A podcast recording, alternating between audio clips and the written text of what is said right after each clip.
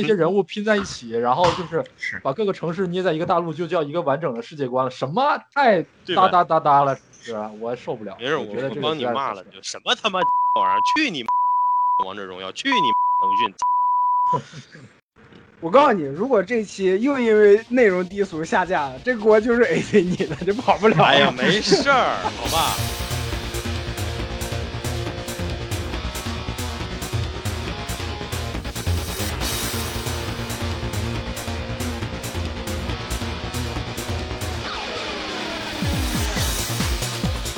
这个我们说了这么多跟剧情有关的，既然刚才这个有人觉得我们说系统说的少，那就少说点系统。呃，无双大蛇系列的话，其实是这个无双首次引入一个三人小队的系统，这个其实也是也是它的一个很大的特色，就是说你在战场上摁一个按钮以后，你可以在战场上直接切换成其他的角色，而被更换的角色的话呢，就会有一个时间和空间来逐渐的回自己的血和无双。嗯而且每一个角色在每一个关卡，如果说满足条件的话，它是可以学习到新的特殊技能的。嗯、我觉得蛇系列做的最好的地方，其实一个是说它给人物之间分了属性，而每一个属性的话呢，那个你是可以就是通过同样的按键打出不同的操作的。就比如说塑形的角色，你摁 R 的话，它是一个技能；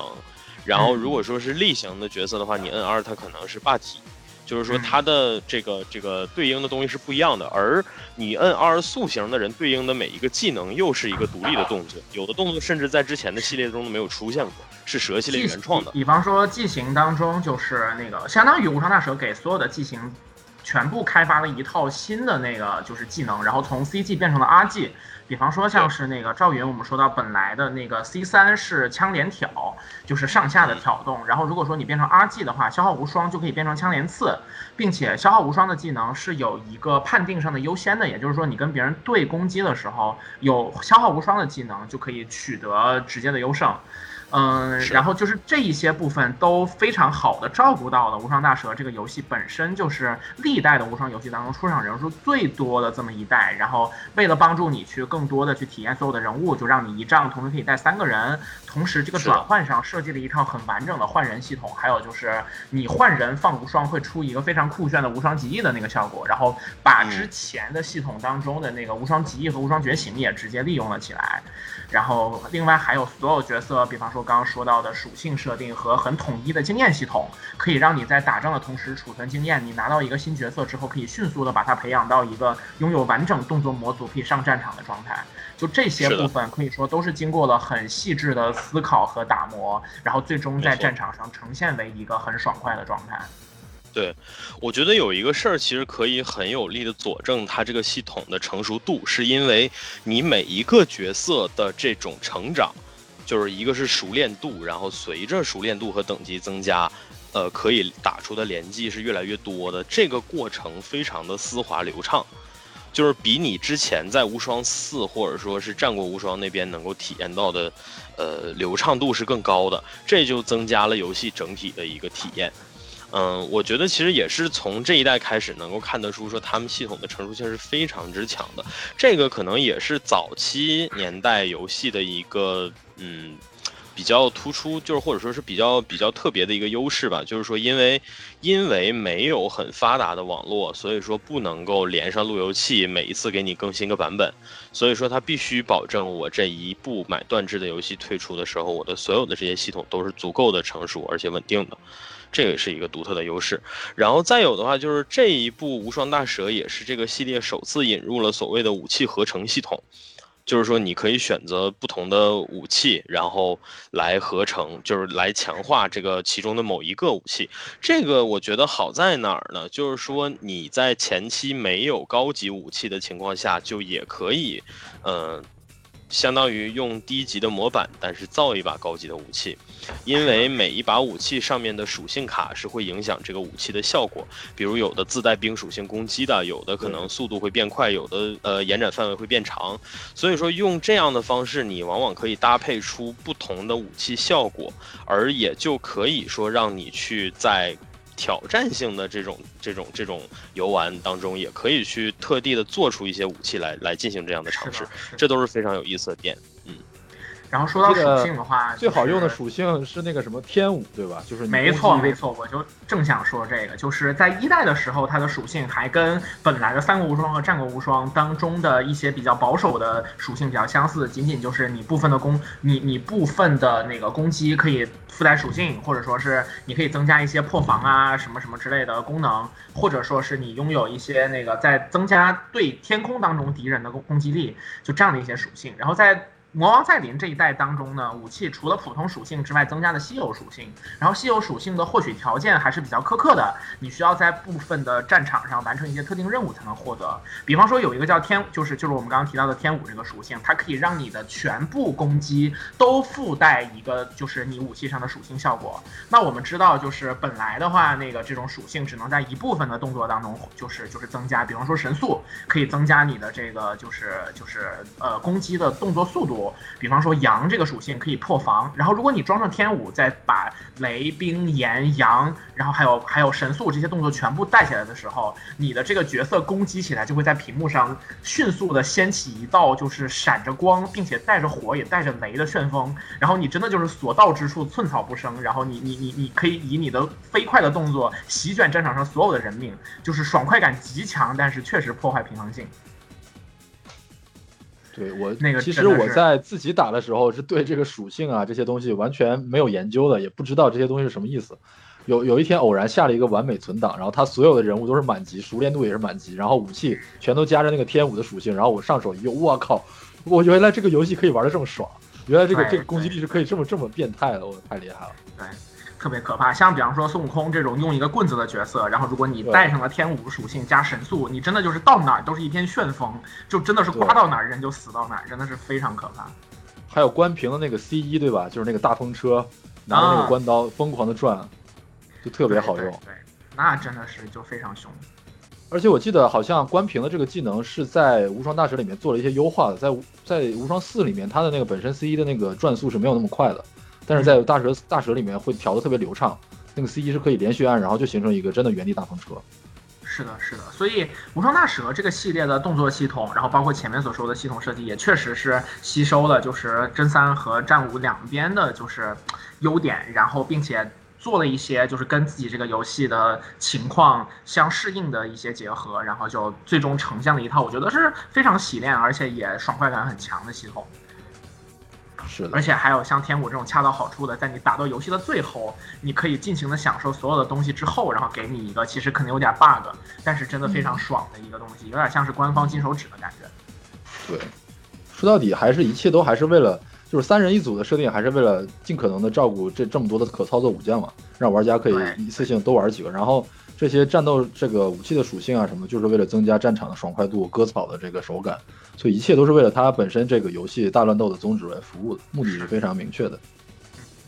我觉得回忆起，尤其是我们现在讲到就是《魔王再临》，然后我们等一下要讲二，就是其实那个时候就是这种不同的游戏之间的版本，然后它每个版本会增加一些新的人物，就是会有一些这样子的一些部分，其实挺有就是那个时代的特征的，因为那会儿其实还是索尼的那个就是主机和掌机，任天堂的主机和掌机，然后还有微软这边，然后不同的游戏的版本经常是不一样的。其实这个事儿真的就是在 PS 三之后才逐渐变成了统一的那个叉八六就是架构，在那之前，其实一个游同一个游戏不同的版本上，其实可能真的差别特别大。然后在这个基础之上，就是无双其实也有很多跨版本之间的问题，比方说像是嗯我们刚刚有讲到无双大蛇 Z，其实只有 PS 三跟 PC 上有。我如果是在 PSP 上玩的呢，我就没有办法同就是在同一个游戏当中玩到两代的剧情，我需要有两个不同的 ISO 文件，一个是无双大蛇初代，另外一个是魔王再临。然后，而且它一开始还没有日呃，还还只有日文没有中文，然后有中文的那一版叫做增值版。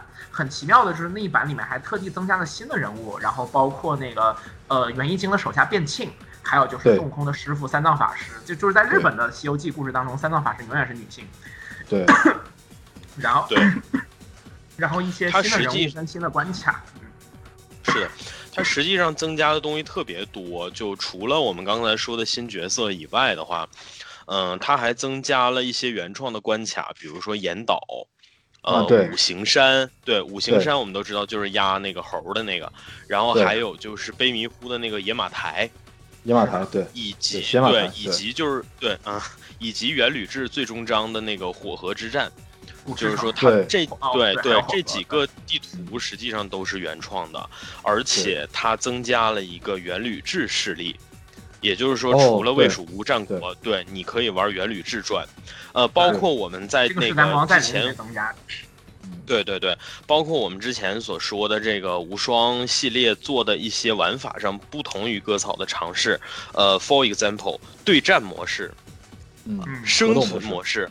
对，还有我们所说的剧情模式，就是可能给你三个锁锁锁好的指定的人物，然后写一小段剧情，然后做一个关卡。这几个模式其实都是魔王再临增加的，所以我们能看得出魔王再临做的扩充是远远不仅仅在于说，呃，只是剧情或者说只是角色上的，它实际上是一个全方位的扩充。这个扩充，我觉得在不改变游戏体量的前提下吧，可能我觉得这个良心程度，其实现在的很多三 A 大作都是做不到的。嗯，嗯，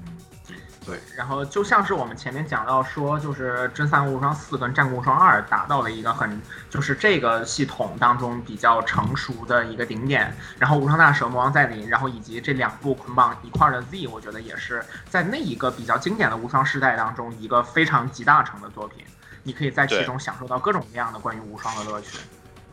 我甚至就有的时候自己看那个画廊，我就能看一个下午，因为里面有所有人物的那个，就是不仅仅是他们的壁纸，然后同时还有就是历代的这个武将不同人设时候的一些形象。因为我当时只玩过真三四，所以说前面几代的有一些人设我也不知道，所以那个东西看起来观赏性也很强。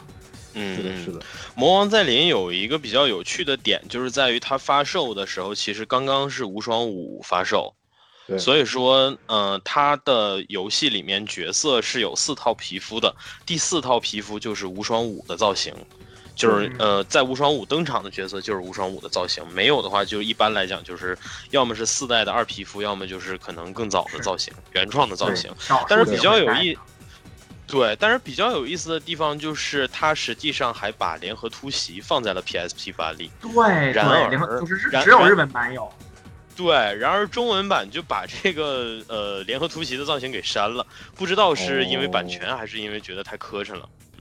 怪不得我都不知道这个事儿，因为我是 PC 版的玩家，所以我不太清楚这个事儿。哦，就之前在 PSP 时代上，它其实同一个作品的，甚至你这个作品当中，然后在那个设定或者画廊那一栏的最后一栏，会有光荣公司的新的作品的预告片。在之前的那个就是《真三国无双二度进化》，还有包括《机战国无双》的 PSP 版本当中，都有那个后面作品的那个预告片。对哦然后就是在那个就是《无双大蛇魔王再临》的 PSP 版日文版当中，就增加了赵云、夏侯惇和孙尚香这三个人的觉醒皮肤，然后战场上只有他们是闪着光的，反正还挺帅的。没错。嗯，呃，此外的话，牛鬼和白百目鬼就是那个元吕之阵营唯一有嗯独立模组的两个、呃妖怪，然后也在故事模式里面可以使用了。我迄今无法忘记的就是我第一次使用牛鬼以后，我感觉我此生玩过所有游戏里面没有过让我大脑那么凝固的时刻，就是太慢了，真的太慢了，就是对，我我自认，因为就是你知道我是在什么情况下玩的牛鬼？我在之前用孙悟空骑着筋斗云狂刷了好多角色的武器，刷那个我为了刷那个终极武器，我几乎用孙悟空把所有人全刷出来。所以说那段时间玩这个呃是魔王再临的时候，就是它整体给我的观感其实就是像一个跑车游戏一样，就像跑跑卡丁车一样。我每次骑着赤兔，对吧？然后我驾着筋斗云，我整体都是一个急速滑行的状态。然后我突然发现啊，我要换个新鲜，然后我尝试用一下牛鬼，结果就变成了这样。哎，对，我想知道牛鬼这个角色理论上也是有五十点的熟练度的，对吧？嗯，真的有人手动的把他五十点的熟练度给刷满了吗？真的有这样的？我觉得这个真的唯一的办法是什么呢？就是你刷出一把，就是带就是带上天武属性，然后再带上神速，这样子你的游戏体验就会变成像之前一样的，跟孙悟空小旋风一样的牛鬼牛鬼大旋风，那样子应该会有一些帮助。是的，是的，对，只有通过神速来帮助你解决这个问题。另外，牛鬼还有个特别有意思的一个地方，就是这个怪物它是一个非常庞大、长着野猪的脑袋的这么一个角色，然后它有两人那么高，差不多。然后呢，这个角色仍然可以骑马。当他骑在马上的时候，那个画面就变得非常的奇怪，你就感觉这个人好像是这个怪物，好像是被气球被吹大一样的感觉。马没了，对，差不到他的马。或者说，就是你第一次理解了所谓的金戈铁马的含义。对，说到无双大蛇，我有几个想吐槽的点，就是它其实能看出来，它是一个就是用现成的东西、现成的物料拼凑起来的这样一个作品，就是缝缝补补加起来的一个作品，就是一个很显著的代表，就是它的所有的战场的战场事件都是原封不动照抄的。比如说真三无双的樊城之战会有一个放水淹城的那个剧情，那么在无双大蛇里。不管这一关它的背景是啥，跟那个关羽和曹仁没有任何关系，但是他也会强行设计一个放水的剧情，然后有一个同样的演出。对他这个战场事件完全是照搬的，就是原来那个是什么样，然后这边就新编一个剧情往那往上面靠，他这个任何设计都没有更改，只是对。嗯，对他那个应该是跟这个战场集成在一块儿的一些特定的演出，比方说像是包括在日本那边有特定的那种工程，比方说小天原城，就一定你你开门是这个战场的重点。然后还有就是你会上那个天守阁，还有包括上田城，还有之类的。然后包括夷陵那个十兵八阵那儿没有地图，永远有这个特别恶心的设定。是的，是的。嗯，我知道，就是这个系列其实做了很多简化，在往 PSP 上移植的时候，因为为了考虑到内存运行的问题，他把跟主线剧情无关的战场对话其实都已经删掉了。那是对吧？就是实际上，如果你动态的动画，如果是即时演算的部分，就全部变成了插图。就是他把本来的那个事件截那个图出来，然后给那个图旁边配上文字，就是的，是的。那所以说，其实像你们刚刚提到的这种，本来也应该是在他那个简化范围内的。就是说，他其实如果把这些都删了，其实都都也还好，我觉得。嗯，然后还有的话就是这个剧情模式里面有一。版恶有一个恶评如潮的关卡叫兖州之战，就这一关其实非常难，非常恶心。我不知道你们谁还有印象啊。然后他在 PSP 移植的时候，其实也把这一关的出现条件给简化了。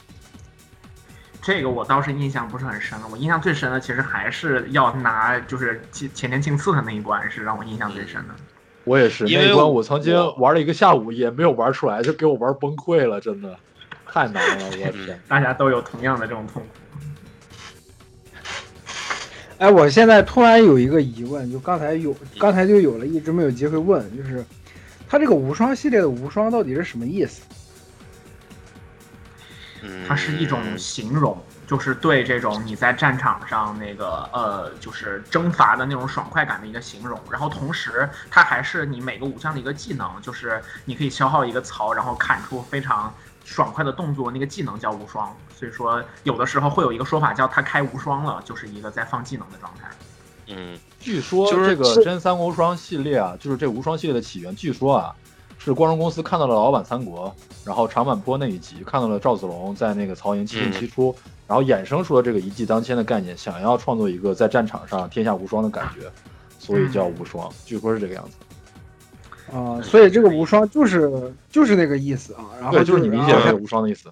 对对对，所以在这里我们也谴责一下光荣公司，恬不知耻啊！创造无双这个概念作为自己的宣传核心，然后无耻的抄袭了我们连老师《凌风无畏》系列漫画的女主角。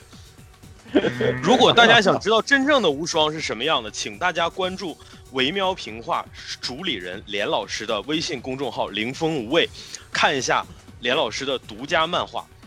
是的，这部漫画里的无双才是真正的无双。是一个脱离了低级趣味。话，你买不了吃亏，你买不了上当。没错，人称东亚小富坚。没，所以，我你妈都不知道咋接了。这是一种祝福，祝福你近日就尽尽早找到自己的五内之子，对不对？这 不是这个女主的名字，真的是我当时拍脑门想的。是的，是的，没有，我觉得无双这个还要喊放着我来的感觉。对呀，因为有祝无双，有陆无双，是吧？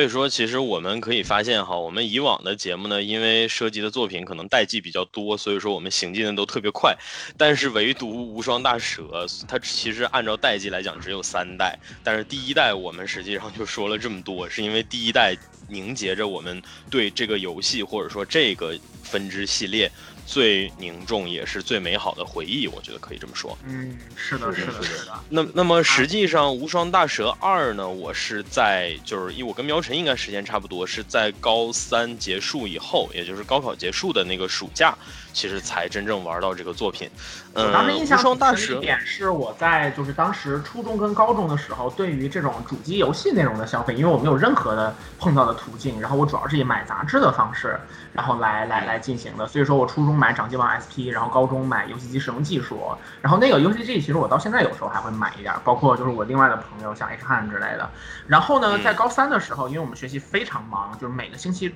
真的只有半天才能出来，所以我就很少去去那个书报亭了。然后就我记得在差不多是三四月份的时候，就是终终于有一次出来去书报亭看了一眼，结果发现竟然《无双大蛇二》就已经出来了。然后，然后就就就就很突然的那种。然后我看到当时的宣传上有那个九吞童子，然后包括辉夜姬这些人物。然后我当时整个人唰的一下重新被点燃了，然后就就迅速的去找相关的内容，然后发现，哎，我 PSP 上已经可以玩到了。是的。啊，所以说就到了蛇二的这一代。那这一代其实，首先它的人设就从像之前的一代当中使用的是真三四和战国无双二，变成了真三六和战国无双三。然后那个包括所有新增加的人物，然后比方说就是司马懿的两个儿子，然后包括战国那边的很多新的人物，比方说贾斐基这种，然后也全部都增加了进来。对，开始有近实力了。这个地方就不得不。吹一下哈，就是说这个我国历史或者说三国历史的一个优越性，就是说你在我们这边分的时候，你永远可以按照国别去分派系，但是到战国那边的时候，永远就是战国一、战国二、战国三，他们没有办法按照什么对某一派某一派那样去分啊。嗯，是的，是的。呃，无双大蛇二发售的时间是二零一一年，然后的话，它实际上。呃，和第一代其实差不多，就是说首发对应只对应呃 P P S 三和 Xbox 三六零，但是实际上那个我们知道说这种作品的完全体啊，一般来讲会有一个叫特别版或者会有一个叫终极版的这样的东西存在。是的，是的。那么特别版的话呢，一二年发行是针对着 P S P 平台的。也就是我刚刚说我们在暑假玩到的那一版，呃，随后的话，实际上它在 PSV 啊，包括 VU，还有呃 Xbox One 和 PS 四，其实都有发售。这个作品。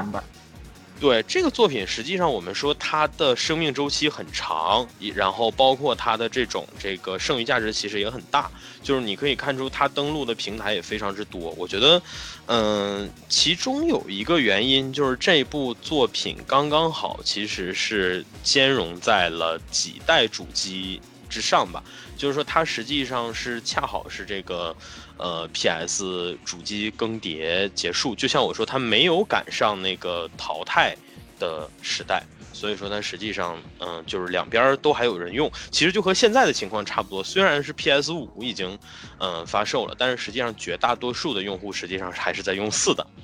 对对对，嗯。然后它还出现了一点，就是说在不同的版本当中，然后它它它有一些新的人物，然后还会还会添加进去。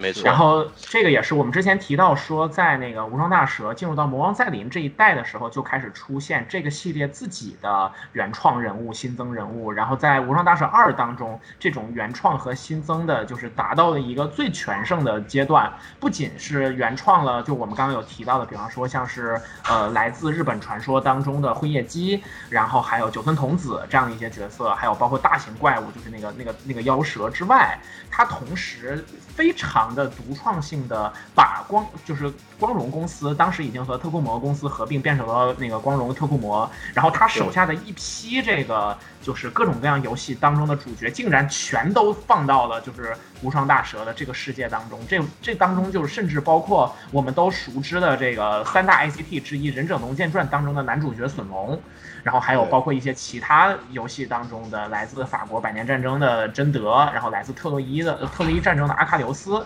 然后很多的这样的角色全部都加入了进去。等到就是终极版的当中，甚至增加了灵魂能力，就是不属于这个公司的游戏底下的角色，就这种联动的感觉，就就就可以说是达到了极限。无双大蛇的大蛇是日本的那个八岐大蛇吗？就你刚刚其实是说的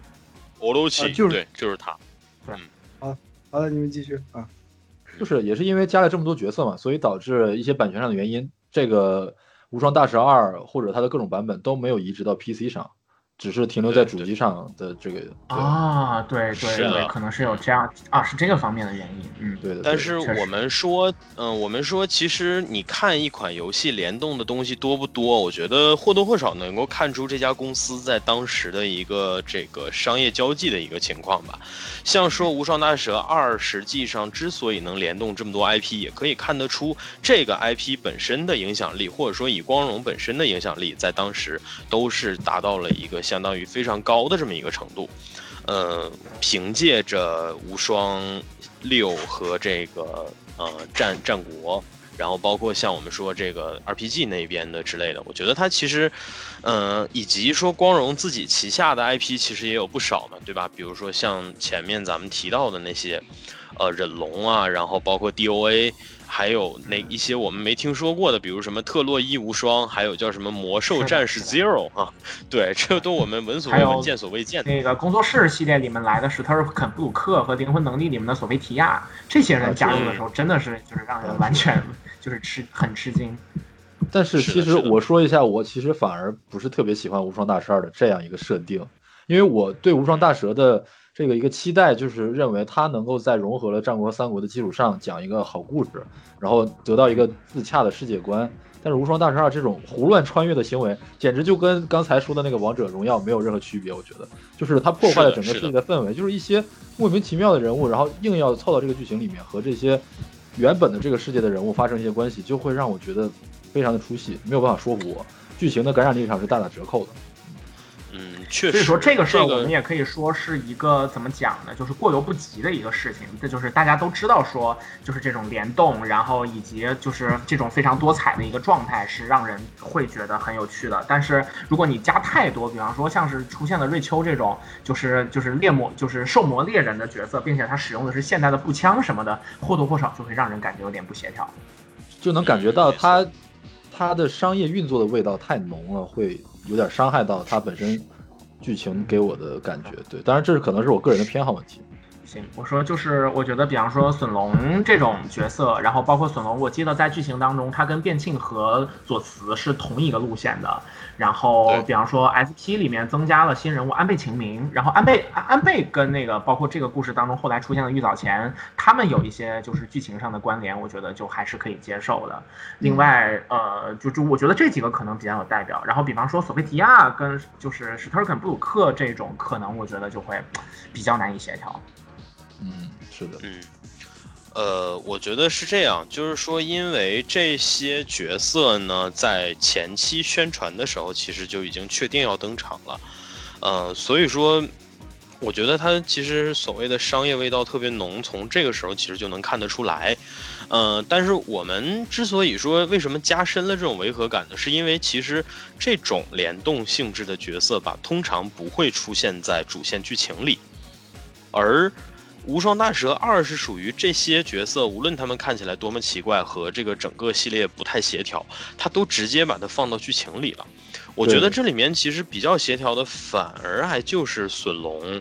包括像你刚刚说的 Rachel，就虽然他用的是个枪，但是他出现在剧情里的时候，对剧情是有作用的。而且尤其是隼龙，我记得隼龙是，嗯、直接进到这个主线里面，他会阻止他阻止了平清盛的那个呃法阵，我记得应该是。对他直接把所以像这样的，对对对，我记得这样的角色其实还是我觉得作用还是挺大的。我觉得不太必要的是谁呢？反而是有一些他的原创角色，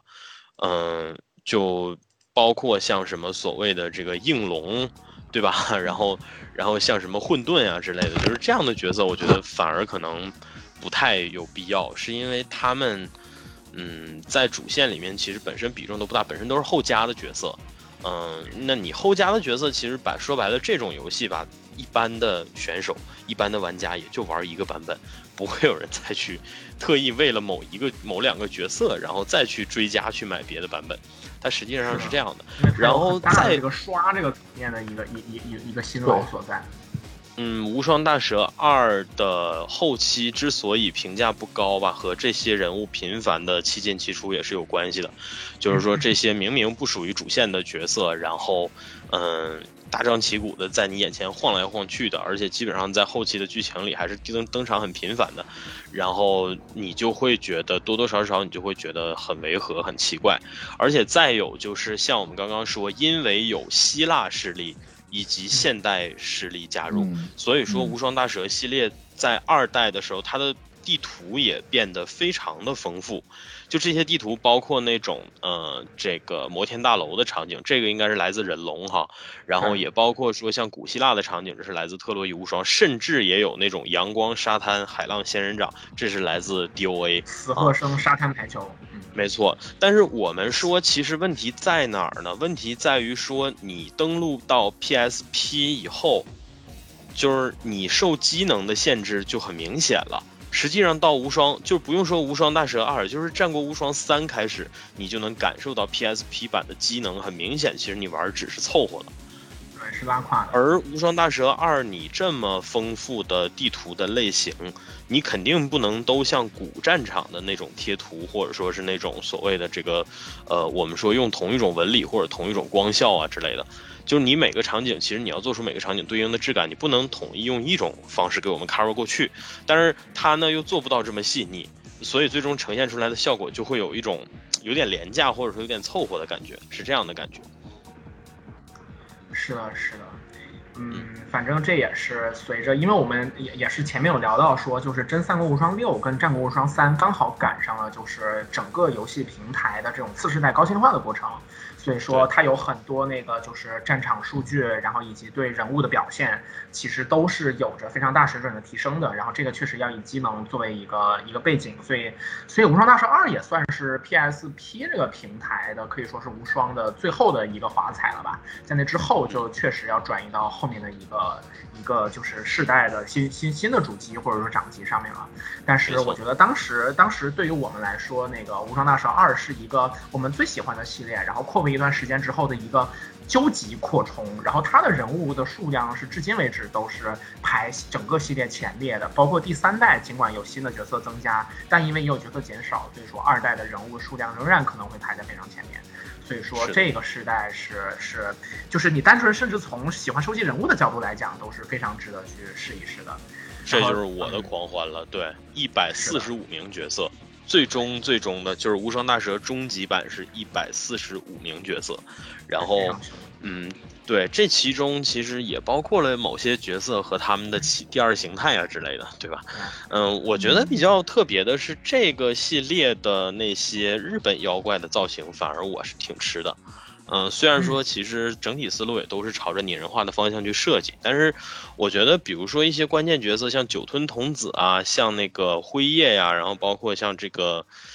嗯，原对速斩明、玉藻前，我觉得这些角色的设计是让我让我觉得非常棒的。呃，不管是说从质感上，还是说这种真实人物的身材比例啊之类的这些方面，就这个其实我主要是对比到哪儿呢？因为大学的时候有一段时间，其实寝室在玩阴阳师，就阴阳师的人设，我其实就不怎么感冒。可能我觉得就是因为之前的这个对大蛇系列的。我我可能更中意的还是这种，对，大蛇系列是在真实感和那个就是我们说比较这种卡通化或者说是流行化的那个点上取得平衡比较好，而且这也是建立在咱们之前聊到的就真三四、战国二、真三六、战国三就比较成熟的这几代的基础之上吧，所以说确实也是一个锦上添花的一个效果。那说到情节，就是无双大蛇二其实。呃，它的情况就又跟之前的我们说前面几代的，就是无双，无论是就是两边的本传，还是说无双大蛇，都有一些区别。因为确实，当你这个可操作人物达到了一个一百多人，并且你这个平台头一次高清化了之后，你有更多的可以操作的空间了。然后那个呃，同时你要分开讲几个故事的难度也变得非常大了，然后就是确实需要做出一定的改变。所以说，呃，就是《无双大蛇二》的叙事是前所未有的，就是变成了一个。就是所有人物在一起，然后搞阵地，并且章节化的这么一个状态。那他就在一开始就采取了一个这个全新的设定，就是说穿越时空去拯救同伴。这一个其实是一下子把这个就是无双的，我觉得很多事儿都变得完全不一样了，就是有一种格局打开的感觉。为什么呢？因为我们说前代的这个无双大蛇，然后就是当然你本传当中哈，就是说三国无双跟战国无双，那你描写就是人们这个风流总被雨打风吹去。去嘛，这些人在历史当中穿梭，然后经历很多事情，最后死在战场上是很很正正常的事情。但在《无双大蛇一》系列当中，其实尽管大家都感觉很到了很绝体绝命的程度，但是但是就是并没有角色最终受到永久的伤害，就感觉跟看了那个电影之后说没有任何动物在电影拍摄过程当中受到伤害的感觉。然后就是，但是在第二代当中，这个情况一下子被改变了。他甚至一开始就给了你一个特别绝望的一个一个开头，就是说，就是本来这个世界那个就是元吕制的战乱结束之后，他们没有回到本来的世界当中。你能看到刘备和德川家康他们并肩站在一起，在成都的街头审视着，就是。百姓的安居乐业，结果就在这个时候，大蛇突然出来了。然后等到到我们开始操作这个这个游戏人物的时候呢，所有人全死了，只剩下马超、司马昭和主动脉明卫三个人。你就觉得我靠，这个格局这么大的吗？然后就进入到了这个故事里面。是的，而且就是因为他第一场战斗就发生在那种看起来特别像炼狱的地方。流着滚滚岩浆，然后，呃，整个地形也从原来的平面、纯平面变成了有坡有角的这样的位置。山，整体来讲就看起来像是那个穆斯塔法星球，然后安纳金就是在那儿被烧的只剩半个人，变成黑勋爵对，被侯耀华给骗了，买了假包。对，然后 而且还有就是这个，我们说之前系列虽然叫无双大蛇，但是真正的欧罗奇是没有出现过的。都是那个拟人版的元吕志，假面骑士元吕志，但是在二代的刚开场，我们就要打真正巨大体型的大蛇，而且我们还是拿弩炮打。就是虽然弩炮这个设定，其实嗯，我觉得也不能说是蛇二原创的吧哈，之前其实这个系列也就有，但是它其实用的应该就是真三六和战国无双三里面的一些一些系统。对，肯定是那个素材了。对，包括后面那个武器八言折，嗯。对对，但是你说你开着这个弩炮去打平常打小兵吧，总觉得有点欺负人。但是你此刻打大蛇呢，就显得有点恰如其分了，对吧？包括说利用一些大型的武器去攻城啊之类的。其实我之前还脑补过，我说他最终讨伐这条蛇的时候会不会用联合突袭的方式？但是直到我玩到游戏以后，我看到那个实际的比例，我说不行，这太大了。这联合突袭的话，那飞起来这 PSP 估计玩完整个就烧烂了，对吧？所以说它实际上。嗯，还是做了一些取舍吧。我觉得实际上这个刚刚聊的这个开场是一个很成功的开场，就是这个开场的压抑感、绝望感做的都非常到位，紧张感也很到位。因为他们实际上在地图中不停的跑，然后一路有人呃突袭出来，然后来截杀他们。所以说你是真的营造了一种腹背受敌，然后步步都被逼近的感觉，这个感觉做的非常不错。所以说，它的开场实际上是很有潜力的，这可能也就恰恰是为什么后面，呃，逐渐的随着剧情的深入，然后支线的增加，角色的增加，呃，这个整个系列就开始变得有点乱套。它其实就有点类似于雷声大雨点小的感觉，它营造的这个危机，后期可能看起来分量就不是那么巨大了。他一开始的那个 CG 是展示了一个经过了一场战斗以后。马超跪在地上，然后仰天痛哭，因为他的旁边是他的好朋友庞德和他的手下啊，他的族弟马岱的尸体。然后他说：“如果我当时能够救他们的话，怎么怎么样，怎么怎么样，就那个感觉是非常到位的。”但是后来就是辉夜姬出现以后，然后说可以穿越时空，这个一开始可能玩过两两两三局之后，可能会有一些新鲜感。哇，我本来这这场会死掉的人物，然后被我救下来了。但是。玩过很多次之后，逐渐会发现这个其实是呃，所谓的这个时空穿越，其实是为了让我们多次刷同一个战场的一个 光荣的一个陷阱，就非常的坑。就有的人是你穿越一次救不回来，必须要穿越两次才能救回来，这个设定就非常非常坑。对对是的，嗯，其实刚刚我们有提到说，由于这一系列的玩法和设定，然后衍生出来这一座比较，呃，线性的这么一个地图。就是我想说，实际上这一座的剧情地图，就这个这个地图的 UI 或者说是它的这个系统，就直接原封不动的被照搬到了 DOA 五。就死或生五的整个的那个游呃剧情的那个界面，其实跟无双大蛇二是一毛一样的，就都是这种，呃，第一章然后怎么怎么着，然后第二章怎么怎么着，第三章哎分出两条线，然后后面再每个线再分出更多线，然后再有汇集的，再最终汇集起来，就是就是 你就能看出他这个时候其实开发出的很多东西就直接可以套用到自己甚至其他系列的游戏里，这个可能也就是为什么要搞联动啊、大杂烩啊，其实这些东西的意义可能也就在这儿。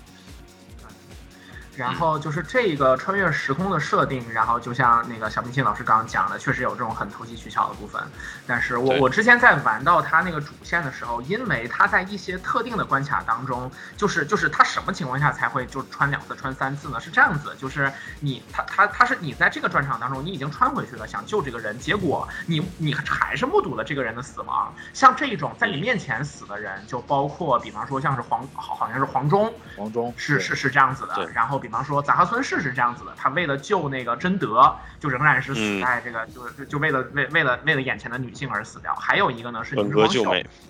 对，然后就是光秀是因为什么呢？是因为放在本能寺的炸药，然后就是没有提前挪走，然后结果他就被那个炸药给炸死了。然后呢，你需要穿越到比这个更过去的一个时间，比方说你在炸药那边，你就需要先把炸药拿走。比方说你你要是想要救这个黄忠或者救那个就是杂克孙氏，都得先做到一些事儿，比方说先去关一个门，或者先去开一个门，然后就就可以帮助他在那个时候把那个那个搞就是就是打过去。所以说就是这个这个东西相当于一下子就把游戏的时长给拉长了不少，然后确实是一个很有趣的手段。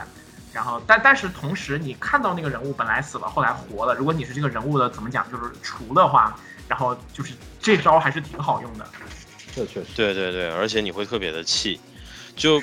就我觉得其实就单纯拿我来讲，其实我就是刚才说的那种套配套控或者说收集控。就我玩这种东西，我就会特别喜欢这种成套的，我一定要把他们全都搞齐啊之类的。所以说，为了救这每一个角色，我是真的每一个角色都回去打，这个过程特别煎熬。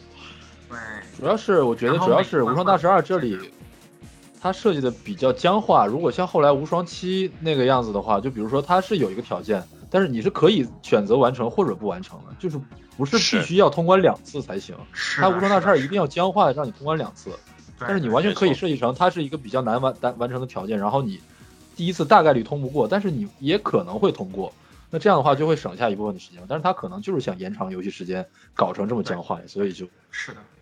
我也觉得就是思路应该就是这样子。然后同时也是因为《无双大蛇二》的剧情其实是前所，就是其实是我觉得这个还挺 old school 的，就是它其实呃是章节化的同时，它是线性的，就是你的那个先行后续的过程是非常明确的。这当然好处就是说你的玩家可以牢牢的处在这个剧情的情绪把控之下。然后，比方说你在玩这个游戏一开始就是一个很绝望的状态，然后等你救回几个人之后呢，比方说在那个竹龙半兵卫的那一章，然后那个就是因为三个人嘛，马超、司马超和竹龙半兵卫他们是从不同地方来的，每个人都回到自己的记忆当中，然后救了一批人。这一批人全部救回来之后呢，会有一个小的阵地开出来。这个阵地在 PSP 版本当中，因为机能不够，它甚至没有做，你只有玩 PSV 或者 PS 3版本，你才能有一个实体的阵地。但是进去之后呢，会是一个有点悲戚的音乐。我记得一开始是月光。那个音乐就是一个，哦它其实是辉夜姬的那个音乐主题，然后整体有一种非常的很安静和忧郁的感觉。那首曲子我现在都很喜欢听。然后等到你到中间救了一部分的人，然后其实到某一关的时候是达到了一个暂时剧情上的完结点，就是你们已经把能救的人都救了，然后死的人可能就死了。然后在那之后呢，阵地的音乐就会变成一个有点悲心交集的感觉，就是这儿嗯就是一个荒废的大地上重新有生气了，但是大家还在背负着自己之前的伤痕在生活，就是这样的一个状态。但是呢，在一个第四章左右会有一个很重大的情节转变，就是他们说。嗯，因为妖蛇这个东西出现了之后，就是记就是回溯时光的那个道路被阻断了，然后你通过一般人的记忆，辉夜姬就没有办法帮助你们了。所以说，所以说他们最后想了一个办法是什么呢？他们把妲己抓回来了，靠妖魔的回忆回到过去，就可以就是帮帮助那个以就是帮助到以前的人，就就把那个打蛇之前的那些人也救到。但是这样子的话呢，你通过妲己的记忆回去，你就变成妲己的同伙了，所以你就要被迫跟所有的就是自己的人战斗。比方说有一关就是赵云在帮助妲己的时候，然后在阵前啊不对，关羽在帮助妲己的时候，在阵前被那个张飞一顿痛骂，说二哥你你你你你怎么这样的？不对，我不能叫你二哥了。关羽，你这个王八蛋，你怎么能干出这些事儿？你这个王八蛋已经不是人了。就是有有一些这样的情节，对对对，所以我觉得他其实在这个线性剧情的编写上，还是结结实实的下了一些功夫的。嗯，是的，是的。嗯，我觉得其实可能。我们说他这些苦功下出来呢，就能够看得出其实很良心，是因为这种功夫很少有人会去 focus 会去注意的。就是我们知道说，绝大部分的玩家，如果你是只是为了体验爽的玩家，其实他在玩这种东西的时候，嗯，这种文本呀，或者说是这些设定，这些这些停停留在文本上的设计，他是会直接跳过的。这是就是一个非常可惜的现象，因为就像刚刚其实喵晨概括的这些内容，你听下来你会觉得这个内容，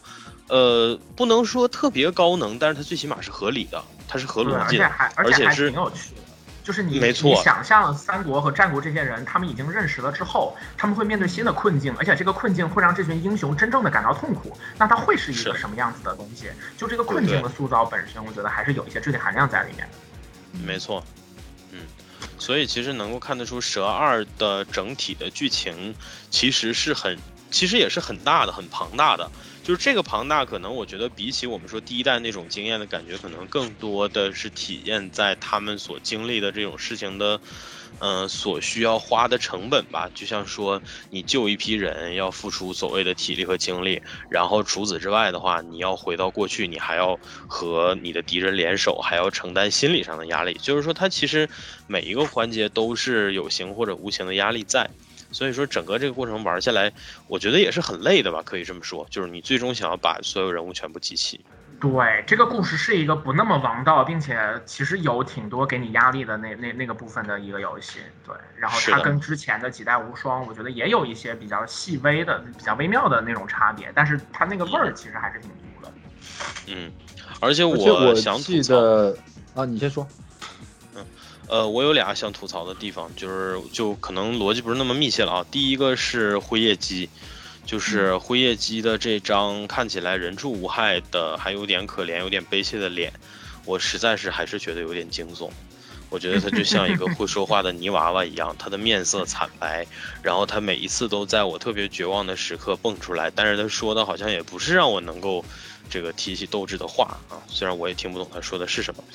嗯，还这是其一，然后还有一个我想吐槽的就是这个作品的 UI 做的实在是有点儿。看得让人不舒服了，这个可能是我个人的感觉哈，就是说我们说这一部的角色那么多，然后它的 UI 反而往更复杂的方向去设计了，就是我可以理解说你你把他们的例会全身例会都放上，这这很良心，但是良心的同时确实也很累眼睛就是了。那我是觉得你咱可不可以稍微模仿一下这个？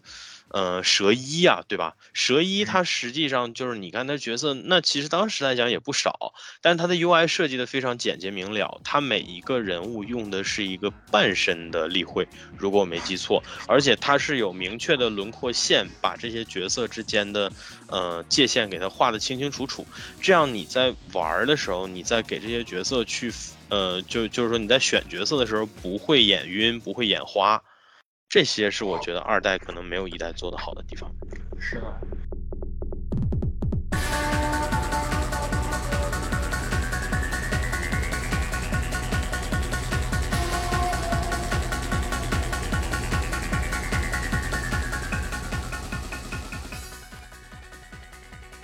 对，我觉得就像小明信老师刚刚所提到的那个问题所在，就是二代其实，呃，因因为我们刚刚其实对那个一代的系统是给了一个比较高的评价的，我们说它其实是去粗取精，然后就是把整个的系统打磨到了一个既符合这个很多人的状况，然后又把本来的特点保留了，是一个很洗练的系统。但是在第二代当中就比较明显的出现了一些尾大不掉的赘余的部分，比方说刚刚 AC 老师提到的这个部分，然后还有像是它其实在力速。记这三个属性之外，增加了一个新的新的系统，就不是一个新的类型，叫奇迹类型。然后奇迹就是奇迹类型的特征是可以使用闪技，但是实际的游戏操作之中，就这种东西并没有给整个的动作系统顿时产生一个非常全新的效果。它只是在受击的时候消耗一点无双，可以迅速的脱离那个战场。然后并且它把很多的角色都重新区分了一下，就是就是那个划分。比方说之前关羽明明是力属性的，结果变成了。呃，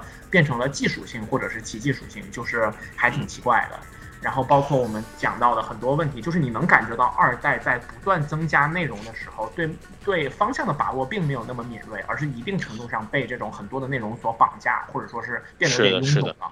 嗯，细节上我觉得多多少少还是有点无力回天的感觉，而且就很很明显的就是，我甚至没有感觉到这个力啊、技啊之类的这种属性。在第二代有什么明显的特影响对对对，是的。所以说这一点上来说，系统方面就是第二代可能并不是非常成功。对，其实通过我们说的这些，你你也能看得出来说，为什么最终大家对这个东西的呃印象，为什么就都流于割草了呢？就是因为。割草是它的核心，这不假。但是你就像说他尝试做的这些尝试呢，其实最终也都被简化了，或者也都被舍弃了，为了保留割草这一核心爽快感。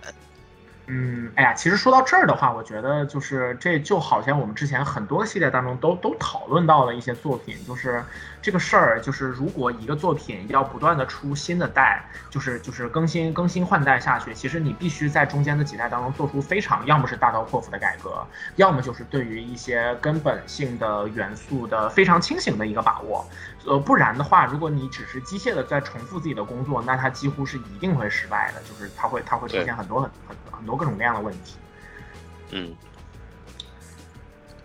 嗯，那我们再回忆一下第二代还有什么比较想讲的内容。然后哦，我觉得就是在角色互动上，然后就是因为我们在讲到了第一代。的当中有很多非常充满灵性的互动，比方说我们讲到丽花跟星彩，然后曹丕和时间三成，像这样的部分，我觉得光荣自己也知道自己做的是成功的，所以说他在第二代当中，呃，其实是在很主动的进行了大批量的这种工作，就是他给不同的人物之间写这种富有羁绊的一些对话，然后包括当他们的好感度增加之后，然后他们的对话可以进入到更深的层次，那这些部分当中，我觉得还是可以。平均分是可以达到七十五分以上的，就是你能感觉到他写的那种用心，或者说对一一些角色槽点的把握。比方说竹中半兵卫这个孩子特别皮，然后因为他他也很聪明，他甚至被称为日本的诸葛亮，所以说他跟诸葛亮和月英的关系就很好，所以他经常去缠着月英，然后要他给给他给给孩子做点什么新的玩具什么之类的东西，有一些这样的这样的类型，嗯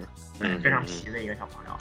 然后，然后，比方说黑田官兵卫和竹中半兵卫这些人物的加入，然后他他可可以让一些新的这种互动产生了。我印象挺就是挺深的，其实这么一想有好几个，比方说贾诩跟毛利元就这两个人见面的时候会说，我们感觉彼此好像有一些相似的地方。然后毛利元就说，对，可能因为我们心中都有同样的东西。这儿不仅指的是他们俩都是智将，而且还是他们的配音的声优，他们的中之人是同一个，嗯，是一个人。哦，对对，就是他们俩的声优，就是那个宇智波鼬，还有福竹十四郎，都是同一个人。嗯，有心了，有心了。是的，是的，就是因为一代它其实是没有阵地这个设定的嘛，大家所有的这种对这种关键对话关，就是这种玩梗的对话，都是在战场上随机触发的，你必须要选对那个人，然后在合适的时机才能触发。但是二代它就直接提供了阵地的这个选项，就可以更稳定的、更大批量的触发这样的这个对话，所以就是其实是。更投玩家之所好了，他就知道大家想看这个，所以就给你专门做一个场地出来，你就专门欣赏这个。而而且第二代我觉得是这样，就是他甚至把这些关键对话都变成了可收纳或者可随时查阅的类型。对就这个其实也可以看得出，就是这个游戏里面一直以来，这个系列的游戏里面一直都有一个，嗯、有一个设计叫叫什么叫叫 collection 还是叫啥哈？就是它可能不同的版本。啊，对对对对对，鉴赏，对对 gallery，对对对，呃，gallery 里面其实就很，就是就是你会发现它的内容是不断的在丰富的，就这里面放的很多内容，可能你玩这个游戏一直到结束，你都不会，嗯、就是你都不会去查看，但是它还是给你提供了一个方法。我觉得就是这其实就能看得出，它还是在一些，嗯，于无声处用心了吧？我觉得，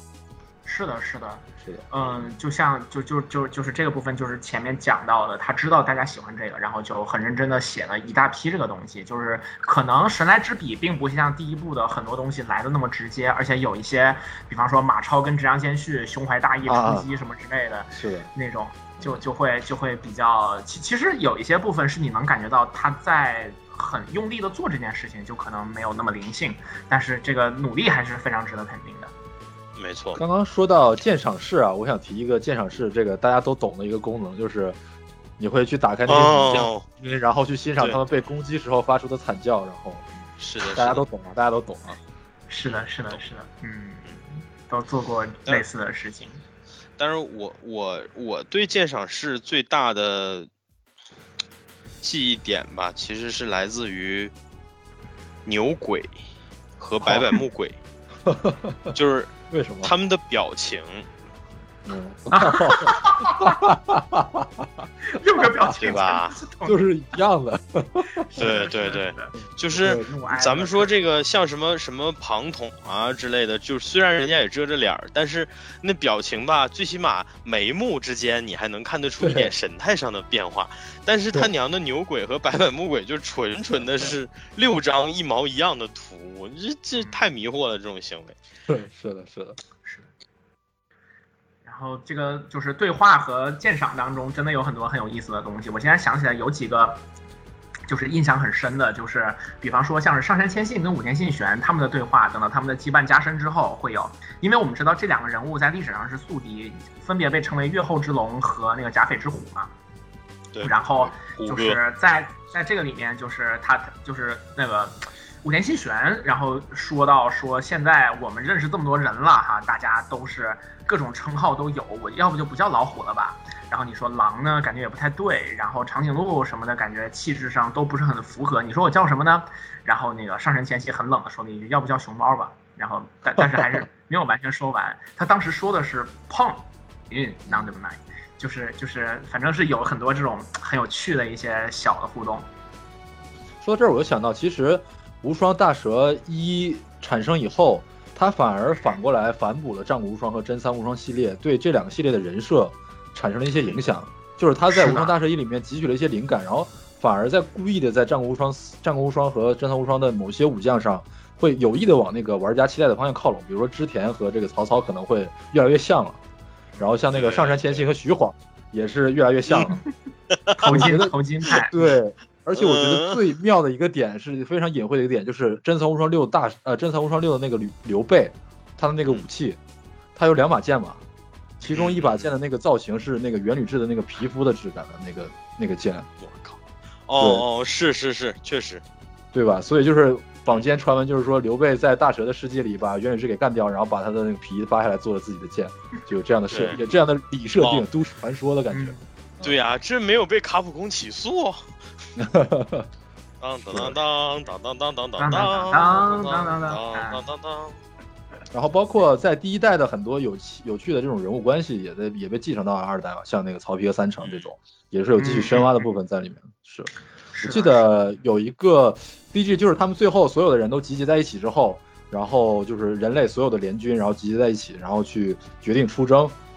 的那一幕，是有有有一波人是曹丕带着的嘛，后面站着一个司马懿，站着一个那个三成。当时看到那一幕，我真的哇，我我我好了，我就嗯心满意足的离开了。我就喜欢这几个人的这种感觉，就他们站在一起就非常对啊。是的，是的，就是这种很会的这个部分，然后就开始从之前的那种灵光闪现的创作，然后变成一个非常基础的、去扎实的执行的这样的一种东西。嗯，是，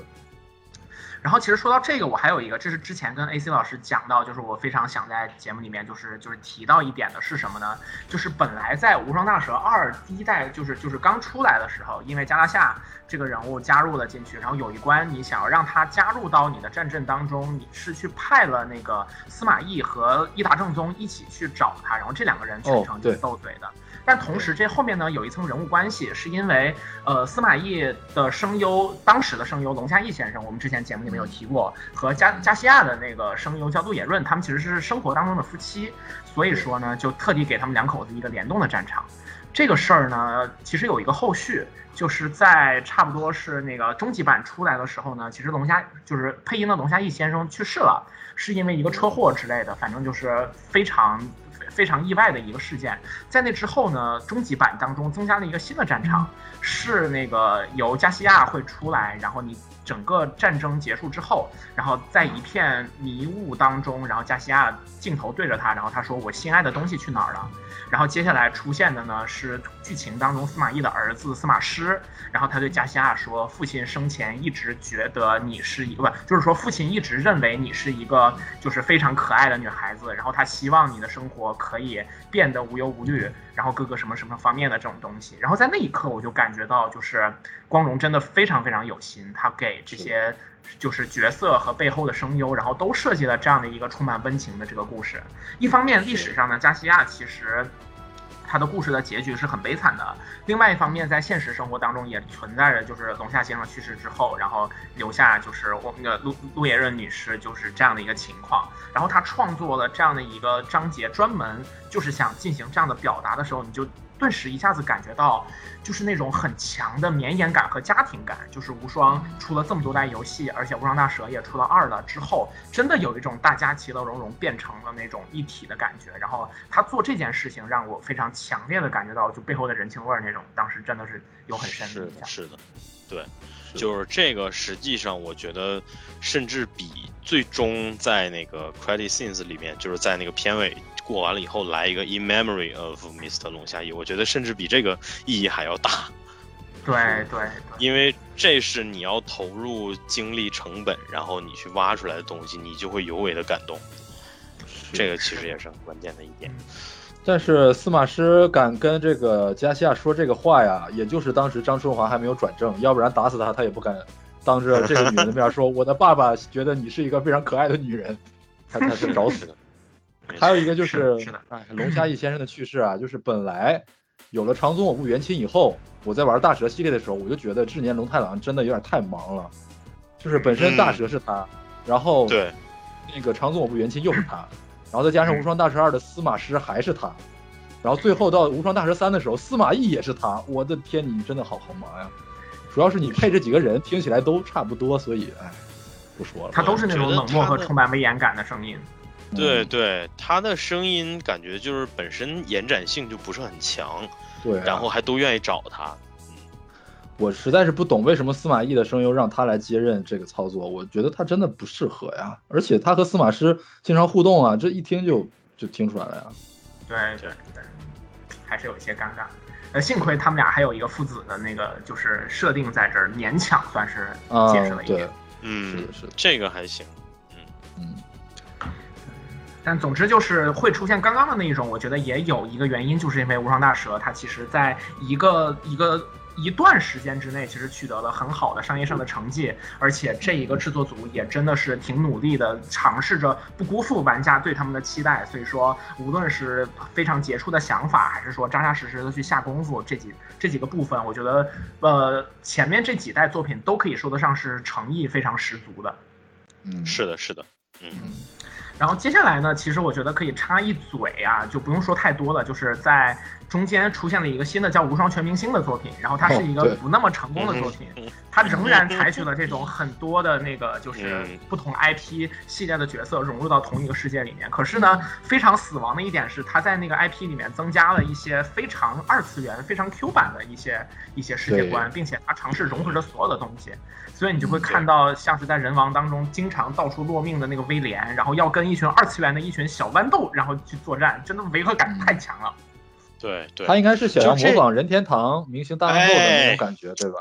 对了，对了，对了，我觉得就是我当时其实看到这个东西的那个宣传企划的时候，我第一感觉就是光荣真的很绝望，或者是说他的我们之前其实我有提过一个观点，我说光荣的试错成本特别高，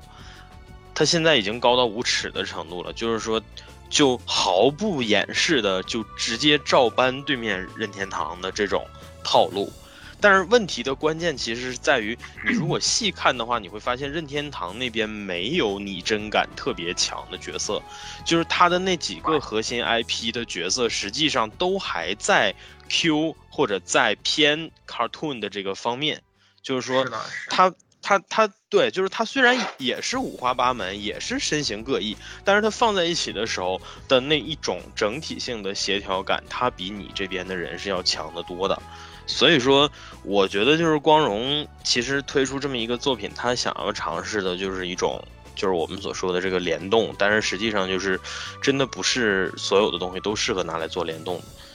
是的，是的，就是刚才我在《无双大师二》的时候也提到这个问题嘛，就是其实你要做这种联动的时候，非常，其实世界观可能很多人觉得不重要，但是这个润物细无声的东西其实是非常影响观感的。如果你没有办法把它处理的非常成熟、非常能说说服人的话，就最好不要胡乱的联动。在《无双大师二》的时候，因为是三国和战国为主体，只是加入了几个乱入的角色，它整体的氛围没有被改的特别夸张，所以还好。但是无双全明星它根本就没有一个自己的主心骨的基调，只是把大家扔在一起，然后搞一个乱炖，就导致它的联动的效果没有很好。而且他的几个原创角色其实是一家人，然后都是 Fury 型的那种角色，啊然后就整整体来讲，真的真的就画风非常奇怪。我后面单独想了一下，就是这些人当中，我觉得最适合加入的，除了已经加入的索隆之外，我觉得只有可能就是人王里面的威廉，还有就是逃鬼传里面的樱花，这俩勉强算是比较合适，但其他的真的都差得太远了，有点。那么问题来了，就是像蛇这样的作品，为啥不考虑把《逃鬼传》里的角色放进来呢？我觉得《逃鬼传一》的那些角色和这个画风是非常协调的。对，就是樱花嘛，所以我觉得就对是，但但但当然，就是你同每个游戏当中，你不能所有人都过来，那都过来的话就不好处理了。那倒是，所以只只能选出比较有代表性的人物。是的。好的，本期节目就到这里，感谢大家收听。喜欢的朋友不要忘记点赞、收藏、关注“维喵平话电台”，荔枝、网易云、喜马拉雅以及 Podcast 和 Castbox 同步更新。微博、B 站搜索关注“维喵平话”即可收看精彩幕后花絮及主播日常，也可以进入爱发电网站搜索并助力“维喵平话”。我们感谢每一位粉丝的支持与期待。维喵平话说点有意思的事儿，我们下期再见，See ya。